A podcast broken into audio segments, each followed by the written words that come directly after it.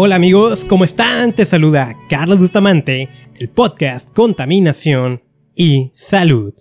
Este es un episodio especial, lo cual significa que aún continuamos en el episodio 71. Este no es el 72, posteriormente lo publicaré. Lo, lo que hoy quiero aprovechar es a compartirte un tip de cómo mantener, o más bien, cómo limpiar el aire de espacios interiores.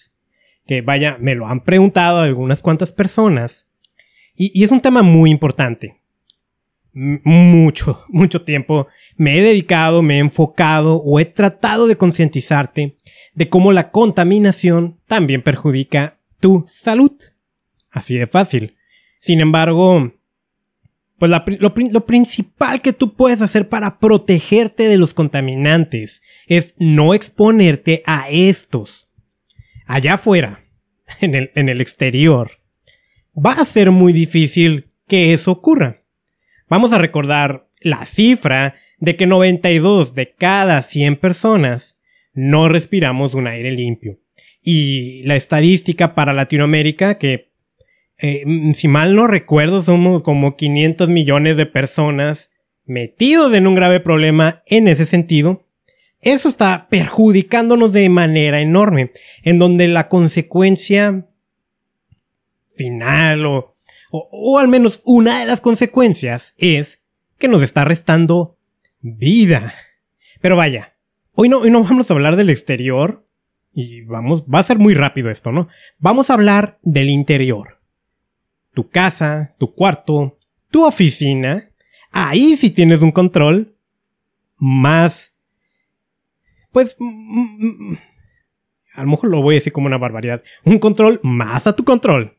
Ahí sí puedes controlar lo que está ocurriendo. Rápido te recuerdo, ¿no? ¿Qué es lo que ocurre en tu interior para que haya contaminantes en el aire? Pues que utilizas perfumes, fragancias, que pueden estar en, forma de este líquido de spray, ¿no? Que te pones para oler bien, que lo puedes tener en jabones, en, en, diversos artículos que emanan fragancias sintéticas, ¿sí? También cosas como plásticos, barnices, muebles, todo eso eh, que tienen pegamentos, silicones, todo eso también está emanando contaminantes, sobre todo en el verano. Otro tipo de prácticas puede ser el almacenamiento de cierto tipo de cosas. Se me ocurre pinturas, ¿no? Que puede ser un ejemplo. No sé, tal vez aceites automotrices, cosas similares. Todo eso está emanando contaminantes en tu casa. Asimismo, dependiendo de dónde vivas, puede ser que también esté ingresando contaminación de allá afuera. Y, el, el hecho es que cuando entra a tu hogar, se está concentrando. Y más si no tenemos una muy buena ventilación o circulación del aire. Por ejemplo, yo que vivo aquí en Tijuana, en Baja California, vecino de California, donde cada año y de manera más intensa estamos viviendo incendios forestales, e, eso es una enorme contaminación que se transmina a mi hogar. Si hablamos de que allá afuera esos contaminantes son sumamente perjudiciales, aquí adentro lo van a hacer mucho más, porque aquí adentro es un espacio pequeño y por lo tanto hay más concentración. Y saquemos cuentas, ¿no? Al menos esperaríamos que esté dormido 8 horas al día. Son 8 horas que te estás exponiendo a esos contaminantes. Más el tiempo extra que estás, no sé, desayunas y, no sé, a lo mejor 12 horas estás en tu hogar, más otros 8 horas en una oficina. La pregunta es, cómo podemos limpiarlo. Hoy, hoy no voy a hablar de prevenirlo, hoy voy a, hablar de limpiarlo. Tres opciones. Una, en caso de que no haya una fuente de contaminación allá afuera, abre tus ventanas. ¿Para qué? Pues para que esté circulando el aire y por lo tanto no se concentren los contaminantes. Opción 2. El uso de ciertas plantas. Sí, son capaces de reducir la contaminación. En lo personal yo tengo muchas plantas que se llaman teléfonos o potos que van surgiendo más, las voy cortando y van todavía saliendo más, las tengo en agua y tengo bastantes, ¿no? Entonces, sí, sin embargo, no es como que una aspiradora. Y, y eso también tienes que comprenderlo. No porque tengas una plantita, ya en automático te está limpiando el aire. Vaya, tienes que tener una selva. Pero sí ayuda.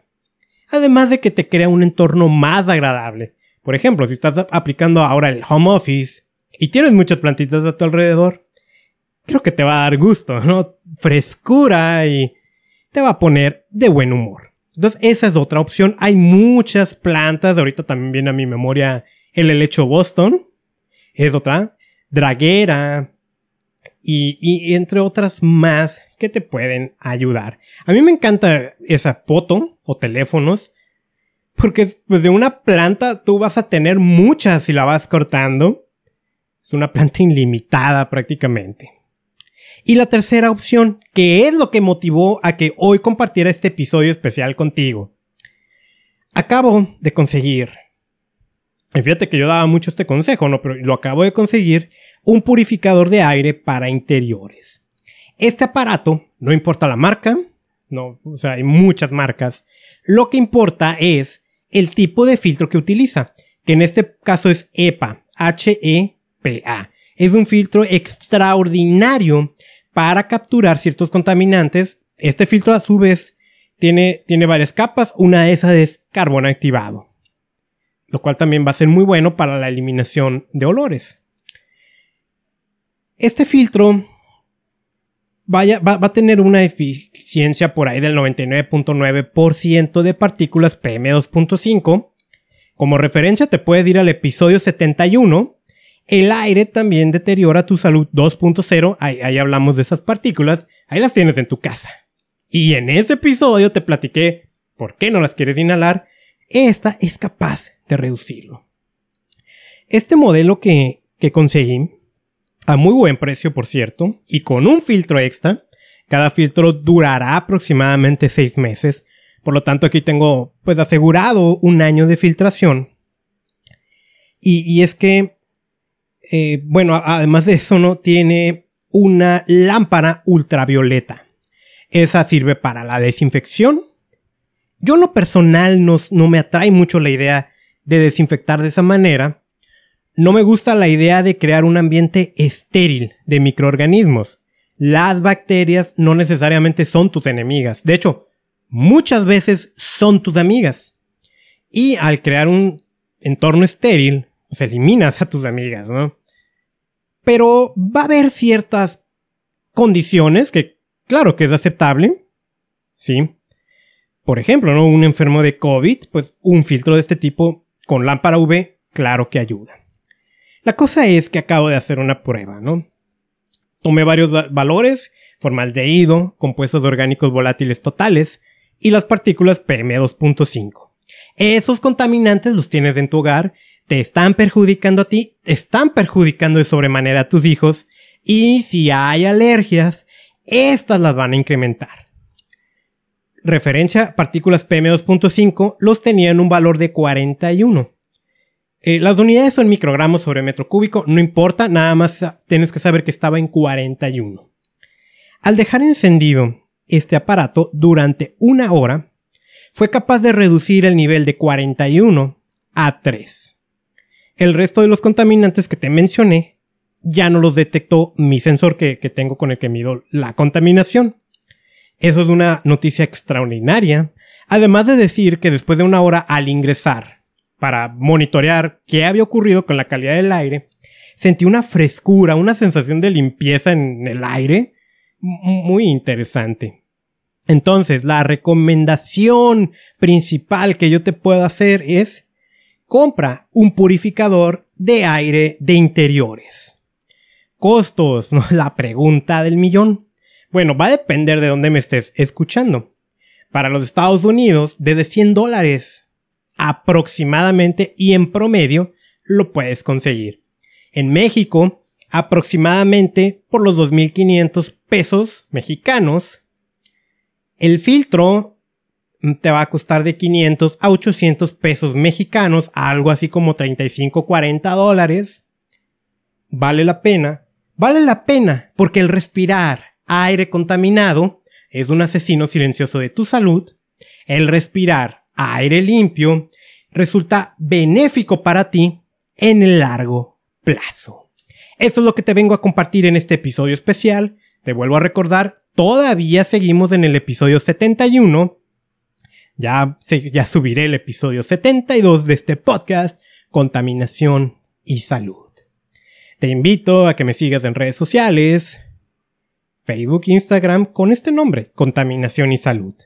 También en contaminacionysalud.com, mi nombre es Carlos Bustamante y mi misión es enseñarte a proteger tu salud de la contaminación.